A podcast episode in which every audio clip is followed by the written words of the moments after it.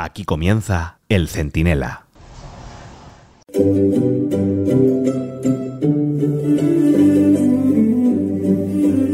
Bueno, pues ya lo ha conseguido Pedro Sánchez.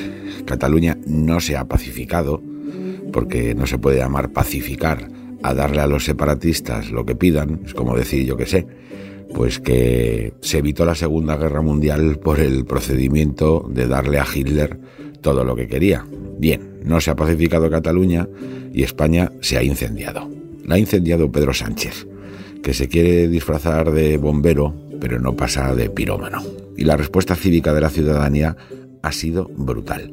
Millones de personas, a cara descubierta, a plena luz del día, con sus padres, los abuelos, los nietos, protestando cívicamente en defensa de la Constitución y repitiendo que paradojas lo mismo que Pedro Sánchez decía hace nada.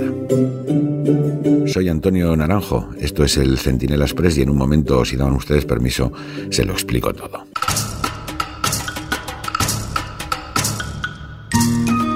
La imagen de las plazas de toda España llenas de gente es emocionante y da, sin duda, una esperanza, no sé si para evitar la investidura de este satrapilla de medio pelo, pero sí para resistir y sí para hacer que Europa y el Estado de Derecho reaccionen.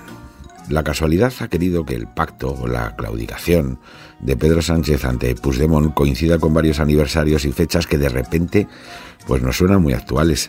Fíjense que tal día como, como el viernes eh, de 1799, Napoleón Bonaparte dio el golpe del 18 de Brumario. Se cargó el último gobierno de la Revolución Francesa al directorio y se designó a sí mismo primer cónsul de Francia. ¿Les suena, verdad? Y 190 años después, también por estas fechas, cayó el muro de Berlín, que era el emblema de la Europa construida por fronteras de piedra ideológicas, totalitarias, liberticidas e identitarias.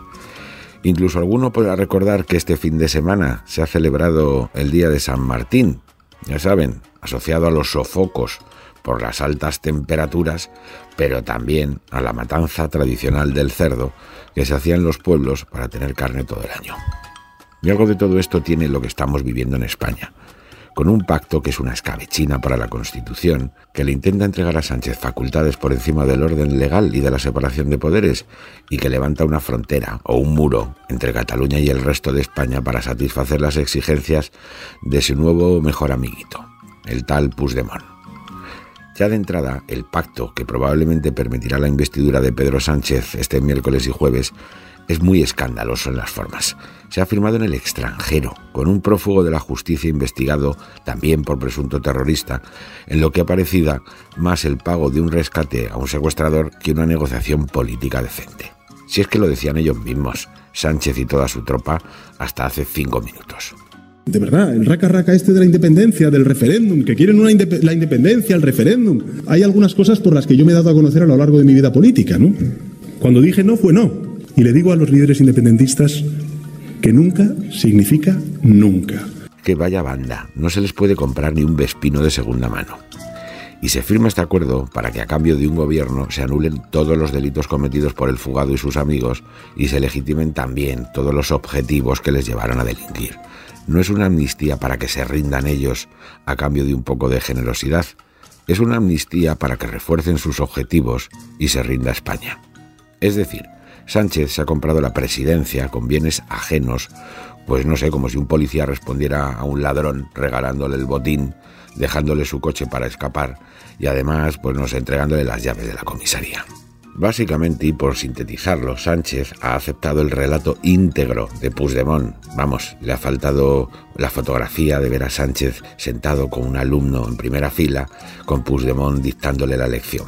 Bueno, pues ha aceptado todo eso, todo el relato del separatismo, y ha asumido, y esto es lo peligroso y lo grave, la legitimidad de todos sus objetivos, con una cadena de mentiras previas preelectorales que hacen de su pacto un negocio mafioso, un fraude electoral y una agresión constitucional. Ustedes miren lo que decía este mentiroso compulsivo.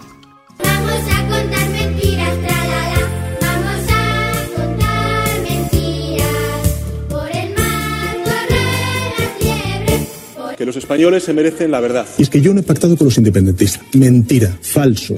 Pedía la amnistía, pide un referéndum de autodeterminación, no han tenido amnistía, no hay un referéndum de autodeterminación y lo habrá Yo lo que digo es que hay que acabar con los indultos políticos. Y yo me comprometo a traerlo de vuelta a España y que rinda cuentas. El acatamiento significa su cumplimiento.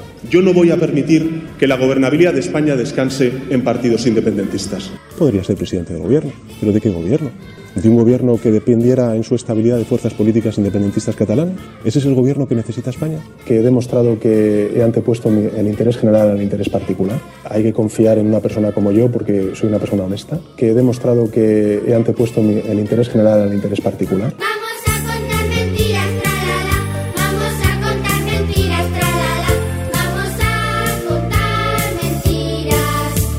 es que hay que tener la cara de cemento armado para ser tan solemne en la afirmación de una postura y tan solemne luego en la afirmación de la postura antagónica, con esa cara de que encima tiene derecho a regañar a la gente porque no comprende su genialidad.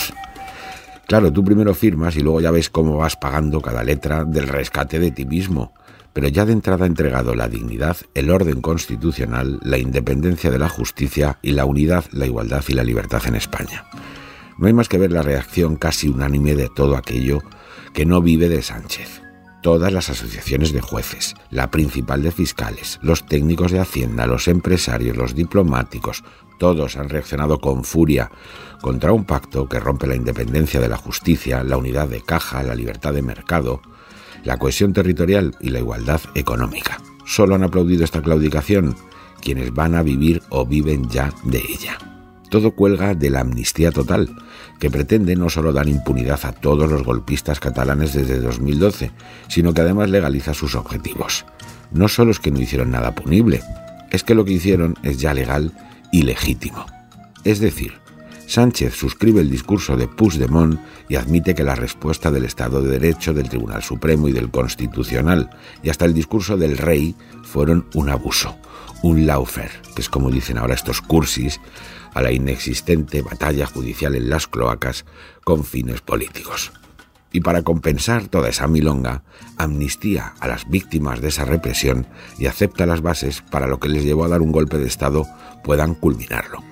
Un relator internacional, vamos, como si fuéramos el Ulster, que tutele el proceso y un referéndum de independencia en el horizonte que el PSOE acepta negociar. Esto es lo que se ha tragado el Partido Socialista. Contra esto es contra lo que protestaron ayer en toda España millones de personas, cívicamente, sin romper una papelera, con un impulso constitucional ciertamente emocionante. Le voy a resumir en pocas palabras todo lo que ha hecho Sánchez. Ha borrado todas las huellas del crimen, ha asumido todos los objetivos del criminal y además va a pagar el viaje con el dinero y la decencia constitucional de España.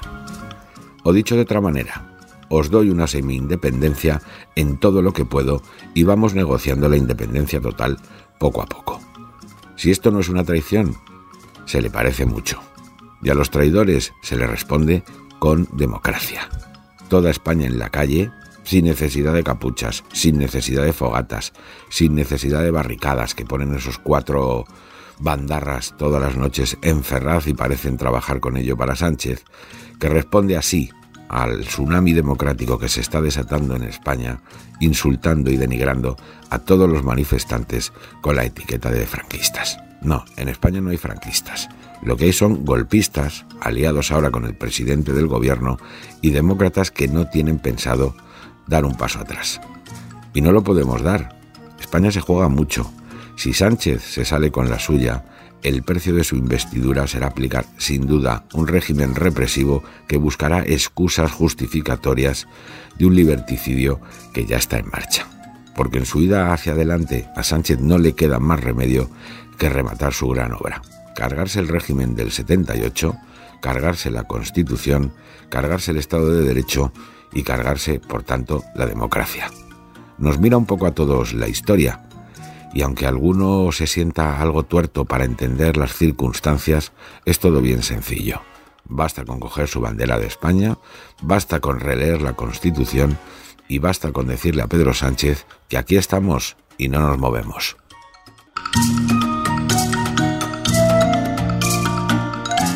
El Centinela, con Antonio Naranjo.